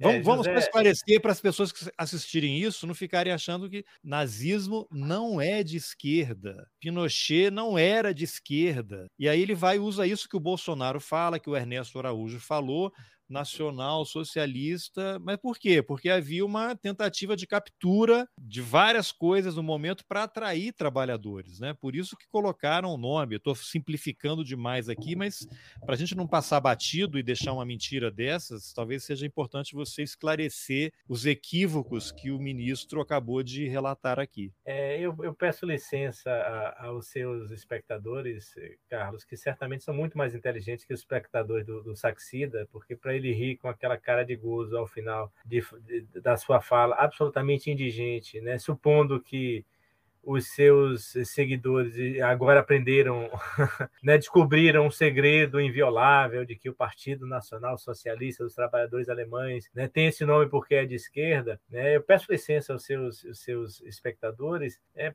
para usar um, um, pouco de uma, de uma platitude quase, quando a, a, gente diz assim, assim como o peixe boi não é boi, né, e nem é peixe também, é um mamífero aquático, é, o Partido Nacional Socialista dos Trabalhadores Alemães não era de esquerda esquerda porque se chamava Socialista dos Trabalhadores. Eu entrevistei há pouco tempo o Júdice, que é um filósofo gaúcho, junto com a Letícia Oliveira, e ele falou: ah, é? Se é assim, então você tenta pregar um, um macaco prego com um tubarão martelo, já que é, tem martelo e prego no nome. Tenta cavalgar um cavalo marinho. Cavalo marinho, né? É, pois é, quer dizer, é, é, é a gente usar de uma platitude semelhante para poder explicar o óbvio, né? Isso é um completo absurdo. Eu lembrei agora de um episódio recente da embaixada alemã, você se recorda? Acho que foi em 2019, quando ela colocou aqui uma propaganda falando do nazismo, do fascismo, que eram ideologias de, de, de extrema-direita e que deviam ser lembradas para que não se repetisse, né? ou seja, porque os alemães cuidaram muito bem da, da, da sua memória é, em relação ao nazismo, fazendo com que as novas gerações conheçam a fundo o que foi o nazismo para que não se repita. Né? A ditadura no Brasil, depois que passou, a, a máxima dos democratas é para que não se esqueça, para que nunca mais aconteça. O negócio é que a gente esqueceu completamente e está correndo risco de acontecer de novo aí. Né? É, eu, eu, lembro desse episódio, então, da, da, da Embaixada da Alemanha, porque os brasileiros foram lá comentar, explicar aos alemães que não sabiam que o nazismo era de extrema direita, né, que era de esquerda, né, como os brasileiros estavam dizendo, os bolsonaristas, né, e eles foram lá ensinar os alemães o que os alemães certamente não sabiam, porque eles, os brasileiros, supunham que aí. Não, na é, Deutsche Welle, Deutsche Welle, discussão sobre o nazismo de esquerda não tem base honesta. Chefe da missão diplomática alemã no Brasil, Georg Witschel, não sei se ainda é ele, afirma que a discussão desencadeada após a publicação do vídeo pela embaixada pode ser explicada por ignorância ou desonestidade. Eu as né? duas coisas, né? E, e, ó, né? aqui, ó, a, embaixada Alemanha no Brasil. Os alemães não escondem seu passado. Saiba como se ensina história na Alemanha. É um videozinho aqui, não sei se ele é muito longo, deixa eu só ver aqui. Ó. Você veja essa última frase aí: quem protesta contra uh, os nazistas não é de esquerda, né? mas são pessoas normais. Nós todos fomos transformados em esquerda, nós da universidade fomos transformados de esquerda, simplesmente porque falamos de direitos do, humanos, de direitos das mulheres, de direitos das pessoas negras, das pessoas com deficiência, dos LGBTs. Essas questões não são questões de esquerda, são questões humanas, são questões da civilização. É, as pessoas não precisam aderir às ideias dos socialistas, dos marxistas, que querem uma sociedade sem classes, uma sociedade socialista. E, e, e o que caracteriza o socialismo não é o Estado, é a expropriação da propriedade privada dos meios de produção. É, o que essa turma diz, né, com essa arrogância, e depois vai ocupar postos, parece, Carlos, que é, o critério que Bolsonaro utiliza para chamar pessoas para ocupar cargos é apenas, de um lado, o ódio à esquerda, né, a, a, do outro, a ignorância, a estupidez, e do outro, a bajulação para o seu líder. Esse saxida aí é um completo indigente. Imaginar que o cara é, tem, tem, tem uma carreira no IPEA, que é um órgão absolutamente respeitado, né? Para você ver como a ideologia pode emburrecer as pessoas. É por isso que o que a gente assiste no Brasil é aquilo que o, o jornalista José Roberto de Toledo fala de caquistocracia. Né? Nós temos uma caquistocracia, o governo dos piores. Né? Esse sujeito, Saxida, é ministro das Minas e Energia. No primeiro dia, assim que assumiu a pasta, ele já estava lá propondo a privatização da Petrobras. Ele não tem ideia do que é a Petrobras, ele acha que é uma empresa qualquer. Ele não tem ideia da história da Petrobras, como ele não tem ideia do que ele está falando. É, eu acho, Carlos, que a gente não pode explicar é, o que acontece no Brasil de agora apenas pela psicologia. Mas se a gente ignorar o que é a psicologia de massas, a gente não entende. É pela psicologia de massas que esse bando de frustrados, de ressentidos, de recalcados emergiram e emergiram acreditando que eles sabem a, a, o caminho das pedras, né? Que eles tomaram a, a red pill, né? A pílula vermelha para sair daqueles lugares onde eles não conseguiam alcançar, né, aqueles lugares da, da universidade, que eles acham, né, daquelas pessoas, não é que elas são inteligentes, é que elas todas se juntaram para impedir que uma pessoa inteligente como eu acessasse lá. Então ele toma a Red Pill para poder sair e descobriu no COF, né, no curso de Olavo de Carvalho, que ele é uma pessoa inteligente. E essas pessoas estão tomadas pelo efeito Dunning-Kruger, a síndrome do idiota confiante, que é o oposto da síndrome de Estocolmo essas pessoas acreditam efetivamente de que elas descobriram coisas que professores da USP não sabiam. O Olavo de Carvalho dizia isso o tempo todo. Assim que o Olavo de Carvalho passou pelo Brasil e usufruiu dos impostos pagos por nós através dos serviços que o SUS lhe prestou, né, naqueles, naqueles, eh, naquelas semanas de internamento que ele teve aqui, de graça, ele saiu fugido porque tinha que prestar um depoimento à Polícia Federal e saiu, não, né, a coisa está ainda mal esclarecida de como ele foi para os Estados Unidos lá para para Richmond, na, na, na, Virgínia, e ele lá de lá logo fez um vídeo, né? Acho que de quase 20 minutos. Eu, eu tive o desprazer de assistir esse vídeo, e ele, claro, que falou bem do, do, do, daqui, do, do, da recepção que ele teve, né? Porque, claro, os servidores da saúde não olham para a cor dos olhos de quem ele vai atender, né? Ou não deviam olhar, né? e o, e, o, e o Olavo de Carvalho teve o melhor tratamento possível que todos os brasileiros deviam ter, ainda que furando a fila do SUS, porque claro que ele furou a fila do SUS. Quando ele volta para lá, ele passa é, mais de dois terços do vídeo falando mal dos professores da USP, a quem ele chama de macumbeiros, né, de, de, de gente é, sem nenhum pudor, gente que está imersa na, na, no espírito do mal, quer dizer, uma coisa absurda. E ele diz isso para milhões de pessoas, Carlos. Como o Saxida certamente está falando para milhares, pelo menos, de, de pessoas que acreditam nisso que ele está dizendo. Olha, o nazismo e o fascismo são ideologias de extrema direita. O que caracteriza o socialismo não é apropriação da máquina estatal, não é a violência que define o que é, que é um regime ou outro, são outras coisas. Isso é uma bobagem que esse senhor disse aí, é completamente irresponsável. Né? Mas eh, se a gente lembra também do Ernesto Araújo, depois de passar pelo Museu do Holocausto lá em Israel, para onde ele foi com o Bolsonaro, e sair de lá dizendo, insistindo, que lá no Museu do Holocausto está dito que o nazismo e o fascismo são ideologias de extrema-direita, ele sai dizendo que é de esquerda. Dizer, não, não, é, não é só a, a burrice, a estupidez, a ignorância, a indigência intelectual, é a má fé é a má fé, aquela coisa, inclusive eu escrevi sobre isso, Carlos, assim, é, gente é, é má mentindo para gente idiota, né? Eu, eu tenho um, uma situação que eu, que eu, que eu vivi né, na internet, eu vi uma vez um, um, perfil da internet que tinha quase 300 mil seguidores, e esse perfil, um dia o sujeito postou Bebês Reborn, né? Tá, tem um artigo lá no livro, você deve se recordar, que postou bebês reborn, né? aqueles bebês que parecem seres humanos, que normalmente são tamanho de crianças, e você se assusta quando vê um, né? porque são tão parecidos com, com, com bebês de verdade, você toma um susto, né? Mas, na verdade, é, é, a pessoa postou bebês reborn na mão, na palma da mão, e pediu que os seus seguidores dessem amém ali, porque seriam, na, na hipótese que ele tacitamente colocava, seriam bebês. Gente, bebês não cabem na palma da mão. Bebês prematuros não cabem na palma da mão. Né? Os prematuros extremos, os, os menores nascidos no Brasil,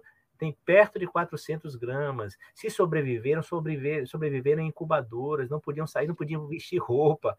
E as pessoas lá, centenas, milhares de pessoas dando amém, dizendo de Jesus, de dois bonecos. Depois eu descobri essa página, que felizmente saiu do ar, não sei se por intervenção minha ou por que quer que seja, mas saiu do ar.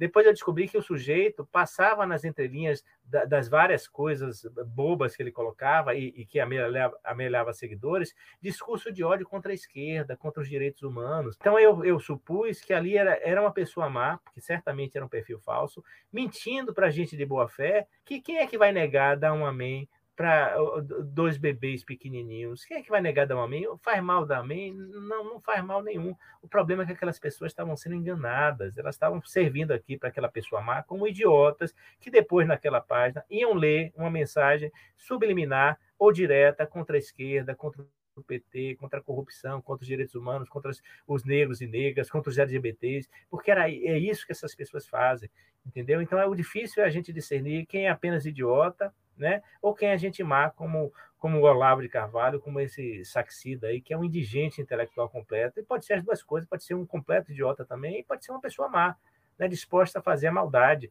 Né, como, como a Hannah Arendt chamou a atenção para o fato né, de que os nazistas não são apenas os monstros que, se, que, que, que, nós conhecemos. Os nazistas são as pessoas comuns que apenas admitem que a monstruosidade possa existir na nossa sociedade.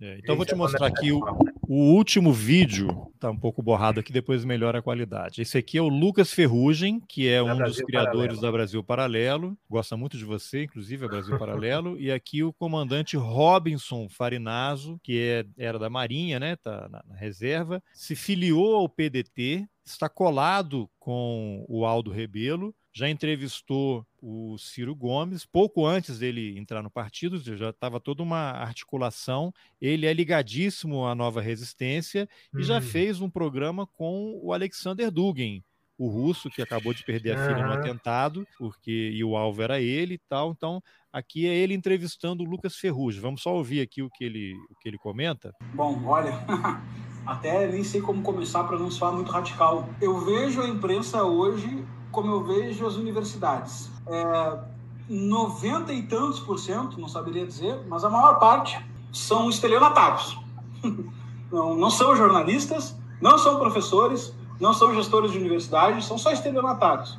Silêncio aqui para você respirar fundo. É ter que respirar fundo mesmo. Ser chamado de estelionatário por um, um indivíduo desse, assim, é, é muito triste, não né? Sei se você já tinha visto esse vídeo, mas não, assim, é o, é o, canal de um cara do PDT abrindo espaço para esse tipo de coisa. Assim, 90 e tantos por cento, não saberia dizer, mas a maior parte. Esse é o pessoal que está produzindo conteúdo que está sendo usado de forma didática em muitas escolas no Brasil. Né? Sim, lamentavelmente, né? Onde a gente descobre, e foi isso que me gerou uma notificação extrajudicial, né? Onde a gente descobre que a Brasil Paralelo está penetrando, a gente vai discutir, a gente leva informação, a gente leva um contraponto, porque não é possível admitir eh, ideias estapafúrdias como essa que não são coisas simples. Não é a nossa avó dando um chazinho dizendo que a, que o chá vai curar a gripe. Né? Não é isso. É, é uma teoria da conspiração que tem um efeito deletério. Pessoas morreram agora de Covid porque acreditaram em mentiras. E uma das, do, das fontes disseminadoras de mentiras é exatamente essa empresa aí, representada por esse rapaz, que fez vídeos, inclusive, contra as medidas sanitárias tomadas pelos governos do, do Estado e, e das prefeituras, tomadas responsavelmente, né? as medidas sanitárias de uso de máscara, de afastamento social. E aí eles promovem todo aquele discurso de que o Estado malvado, está intervindo na vida das pessoas. Essas pessoas tratam de forma absolutamente fetichista a liberdade de expressão, porque para eles a liberdade de expressão é, a, é, é aqui, aqui, a única que cabe é que eles dizem, porque todos os outros que dizem contra o que eles falam são os estelionatários. Né? E veja, Carlos, que ele falou da imprensa das universidades. Só faltou falar do STF. Eu, como eu disse aqui, são as três fronteiras que faltam alcançar, que o bolsonarismo alcançar, e não são difíceis, não são fronteiras difíceis. É, a imprensa, nós já temos aí um canal de televisão completamente bolsonarista, promotor de mentiras, é um canal criado nesse período aí, era uma emissora de rádio, foi criado com, com esse espírito, e, e, outros muito amigos do presidente, e não está dado que, na eventualidade de, de Bolsonaro vencer a eleição, ele não possa controlar o restante da imprensa. Ou na base de, de muito dinheiro que, que, que pode rolar, ou na base do medo, né? Da, da autocensura. O STF é facílimo também de controlar, porque, claro, o desejo de Bolsonaro de ampliar o número de ministros do STF é enorme. Além dos dois que ele já indicou, que ele chama de meus ministros, são os ministros dele, e a gente. Já cria já... uma confusão danada, só dois, imagina. Só dois, exatamente. Né? Dois que a gente já percebe como fazem a, a, a oposição ao restante do, do, dos ministros, aos outros nove ministros, e o Bolsonaro chama de deles porque efetivamente atuam como se fossem ministros de Bolsonaro, né? Ele com direito de indicar mais dois, né? Que já que a aposentadoria da dois mais velhos, acho Gilmar Mendes e, e Ricardo Lewandowski está a caminho, e com ampliação ele, ele faria a maioria do STF. E nas universidades, Carlos, não é só é, não é só criar interventores, é criar um clima de perseguição em que a gente passe a ter medo de dizer o que a gente diz, porque por enquanto nós estamos cobertos e respaldados pelos artigos 206 e 207 da Constituição. É isso que me permite dizer o que eu digo aqui, das aulas que eu sempre dei, sem ter nenhum problema, por 30 anos quase. Eu dei aulas na universidade, nunca tive problema. Nos últimos anos eu sou ameaçado de processos, eu, eu, eu, eu sou afrontado por isso. Não são os meus alunos que fazem isso. Não me importa se os meus alunos são de esquerda ou de direita, se são conservadores. Eu respeito os meus alunos e os meus alunos me respeitam. Nunca vi um aluno dizer que eu não respeitei ele na sala de aula, mas é gente de fora da sala de aula que quer fazer as pessoas que passam pela universidade acreditarem que gente como eu e os meus colegas que não tem nada a ver com isso somos responsáveis pela doutrinação. Como você disse aqui, nós falamos miseravelmente na doutrinação, porque para ver 30% de pessoas que apoiam Bolsonaro, né, a maioria esmagadora certamente passou pela escola, é porque a doutrinação de professores não serviu para nada. 30% de pessoas a, a, continuam apoiando o governo que levou à morte quase, quase 700 mil pessoas pela pandemia, o governo que, que, que colocou a inflação em dois dígitos, que subverteu todas, todas as normas do país para poder impor as PECs, né, agora que estão em vigência, né, que, que aprovou o orçamento secreto, que diz que vai dar golpe, que ataca as mulheres sem nenhum pudor, um governo que tirou a comida dos brasileiros e que colocou um auxílio emergencial com data de validade para acabar, que descapitalizou a universidade, a universidade está sucateada completamente, o governo que ataca o STF, e 30% das pessoas acham isso normal e permanecem achando, não há nada que Bolsonaro faça que tire essas pessoas daí. E essas pessoas passaram pela escola, tiveram professores, então esses professores foram completamente incompetentes em, em, em doutrinar essas pessoas, ou essas pessoas foram doutrinadas em algum lugar, de modo que elas não conseguem sequer assistir a informação, o fato e confrontar diante do fato, tirar uma opinião.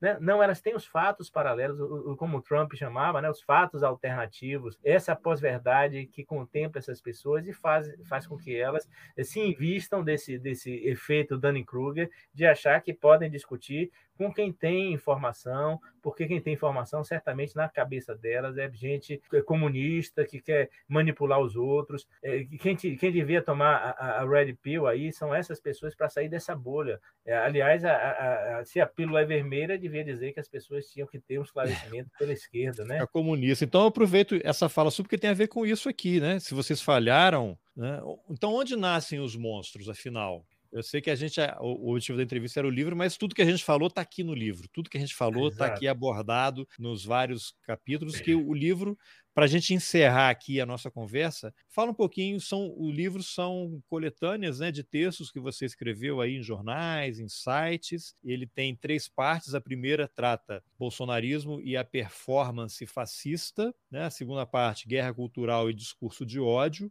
e a terceira parte, crônicas de tempos sombrios, em que você fala o idiota da aldeia, né? a banalidade do mal, cria cuervos. É, eu tinha brincado com você antes, né, que de combinar a entrevista para dizer que a primeira pergunta seria muito fácil, né? Que é onde nascem os monstros? Então, vamos, vamos encerrar aqui com essa fala sua. Onde é que nascem os monstros? Qual é o teu a sua intenção ao reunir esses artigos nesse livro aqui, para que as pessoas despertem e saibam onde é que estão esses monstros e como é que a gente lida com eles? Francisco Louçã, né, um intelectual português e, e militante do Bloco de Esquerda, em 2016 ele parafraseou Saint-Just, né, o revolucionário francês, o Francisco Louçã, português, eu falei francês e português, o, o, ativista português do Bloco de Esquerda, um intelectual importante, ele, parafraseando o francês Saint-Just, dizia que desgraçado dos democratas que fazem a democracia à metade, cavam sua própria cova. Né, o Saint-Just falava dos revolucionários, desgraçados dos revolucionários que fazem a revolução à metade, cavam sua própria cova. E o Louçã parafraseia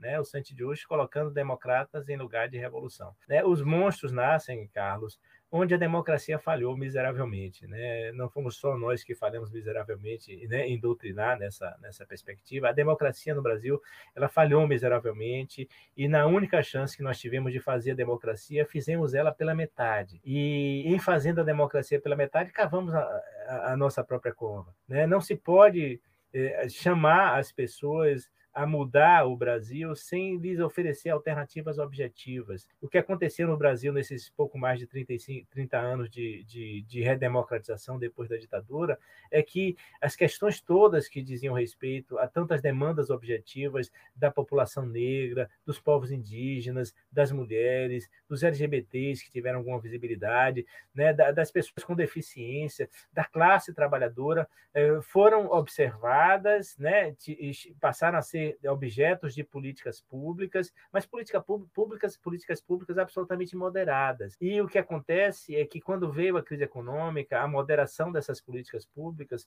passou por ser uma falha imensa do Estado, uma falha da democracia, dos políticos, dos parlamentares, dos governantes. Por acaso, quem governava o Brasil quando veio essa última grande crise, que começou em 2008 nos Estados Unidos, era o PT. Né? E o PT, que já não era muito bem quisto né, pelas classes dominantes brasileiras, que antagonizaram, lhe, lhe fizeram oposição durante tantos anos, né? enquanto governava o Brasil, passou a ser associado à corrupção. Então, os monstros nascem quando as pessoas desconfiam, né, no lugar né, onde as pessoas desconfiam da democracia democracia, desconfiam dos, dos, parlamentos, onde as pessoas perdem o emprego e não veem chance de se, se relocalizar, onde as pessoas passam a se mover por ressentimentos, por, pelo afeto do ódio, onde as pessoas encontram teorias da conspiração que explicam a elas o fracasso que elas têm na vida e onde a esquerda não conseguiu oferecer alternativas melhores. É nesse lugar onde nascem os monstros e é esse lugar que a gente tem que ser capaz de se mover para impedir que os monstros sobrevivam e que eles nos engulam. Então, eu acho que a gente tem diante de nós um desafio imenso aí nos próximos dias,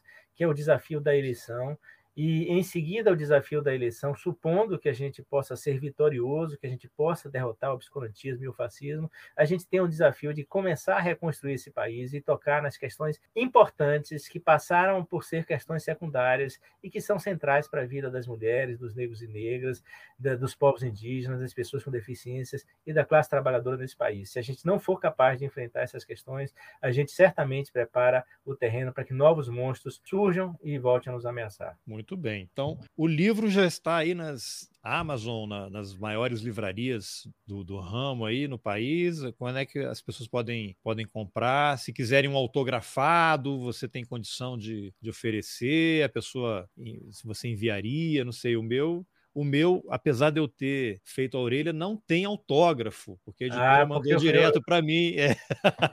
É. Eu a espero mandou direto. você para poder dar Sim, eu estou guardando para a gente fazer isso aqui pessoalmente tal. É, Mas as o, pessoas acham o, aí nas livrarias já, né? É, o livro vende numa livraria aqui de Salvador, que é a livraria mais importante, a livraria de rua, que é a LDM, e, e é por opção da editora, e eu tenho um acordo, a, a editora não botou na Amazon, então a editora ah, tem um site, não colocou na Amazon. O site da editora editora é www.quartetoeditora.com.br www.quartetoeditora.com.br Estava com frete grátis para todo o Brasil, eu acho que ainda está com frete grátis para todo o Brasil. Se as pessoas quiserem adquirir né, na, na, na, na editora, podem fazer isso, podem pedir, se for possível, para o, o, editor me contactar e eu, eu, preparo um autógrafo, depois ele manda livros Opa. autografados, né? Como você disse, o, o, livro é uma reunião de artigos, são intervenções né, que eu fiz na imprensa cotidiana, tentando analisar o fenômeno do bolsonarismo. Eu sou é, um historiador, os historiadores, Carlos, normalmente têm a, o privilégio de analisar os fenômenos quando ele, depois que eles se encerram. Então, os processos políticos eles começam, transcorrem e se encerram. Os historiadores fazem a análise desses fenômenos depois que eles se encerram, por isso que precisa de algum tempo. Contudo, existe uma modalidade da história que é chamada história do tempo presente. Uma história que faz a análise dos fenômenos a quente enquanto eles acontecem e a gente diante do desafio que é analisar o fenômeno do bolsonarismo, da, da extrema-direita e do fascismo, que é uma ameaça para o Brasil, é, a gente fez uma série de reflexões no calor da hora, no curso dos acontecimentos, e eu suponho que a prova melhor que eu vou ter diante desse livro é a prova da história, ver o que é que fica e o que é que, que não fica desse livro. Mas assim, eu tenho muito orgulho daqui das coisas que eu escrevi. Eu, eu reputo esse livro o encerramento de uma trilogia, Carlos, que começa Estão todos publicados pela editora Quarteto. Começa com De Tédio Não Morreremos, né? publicado em 2016. Foi Golpe, Presente como História, publicado em 2018. E aqui, né, que você já mostrou aí, o Onde Nascem os Monstros, que é o encerramento de uma trilogia que interpreta o Brasil sob os governos Lula até o encerramento desse ciclo com a sessão de Bolsonaro. E eu espero agora, depois, abrir, quem sabe, uma outra trilogia para discutir a transição do bolsonarismo à democracia né, no caminho da justiça e da transformação do Brasil para uma coisa que seja muito melhor do que a que a gente tem hoje. Muito bem, muito bem. Então tá aqui a dica onde nascem os monstros. Sugiro que todos leiam para ajudar numa reflexão aí para derrotar essa extrema direita, o bolsonarismo e que não haja mais performance fascista aqui no Brasil. Zacarias, obrigado pela entrevista e a gente fica em contato. Muito obrigado a você, Carlos. Um grande abraço. Espero encontrar você para a gente conversar, trocar umas ideias e eu dar o autógrafo aí. E você sabe que eu sou um apreciador do seu trabalho. O seu filme Em Busca de Anselmo é um filme fabuloso, é uma série fabulosa que está aí na, na, na, HBO Max, né? Como você gosta de dizer, HBO Max. Para é. quem quiser assistir, a gente já lhe trouxe no meu grupo de, de, de pesquisa aqui. Eu espero que a gente se encontre mais vezes com seus projetos e também com os meus projetos para a gente poder trocar essas ideias aqui. Um abraço aos amigos do canal Roteiristas. Continue acompanhando aí que o material, o conteúdo é de muitíssima qualidade. Um abraço. Tá bom, maravilha. Obrigado. Bom, essa foi a entrevista que eu, Carlos Alberto Júnior, fiz com o historiador Carlos Zacarias sobre o livro Onde Nascem os Monstros. Se você gostou da conversa, compartilhe nas suas redes sociais, nos seus grupos de WhatsApp, mande o link por e-mail e, mais importante do que comprar o livro é leia o livro, depois empreste para alguém. A gente precisa ler, trocar ideias, colocar esse monstro de volta na jaula. Como você ouviu na entrevista, é possível comprar um exemplar autografado. Basta mandar mensagem privada para o Zacarias. Os links para o perfil dele no Twitter e para o site da editora estão nas informações do episódio. E se você acha importante apoiar o jornalismo independente, considere a possibilidade de contribuir com roteirices. É possível colaborar pelo Pix, pelas plataformas Apoia-se e Catarse e também pelo YouTube. Os links estão nas informações do episódio. Eu lembro que as artes que ilustram este episódio são da Titi. E eu lembro também que o roteirista agora tem um canal no YouTube. Entra lá, assine e compartilha. Essa entrevista com o Zacarias já está lá. Obrigado pela companhia e até o próximo Roteirices. Valeu!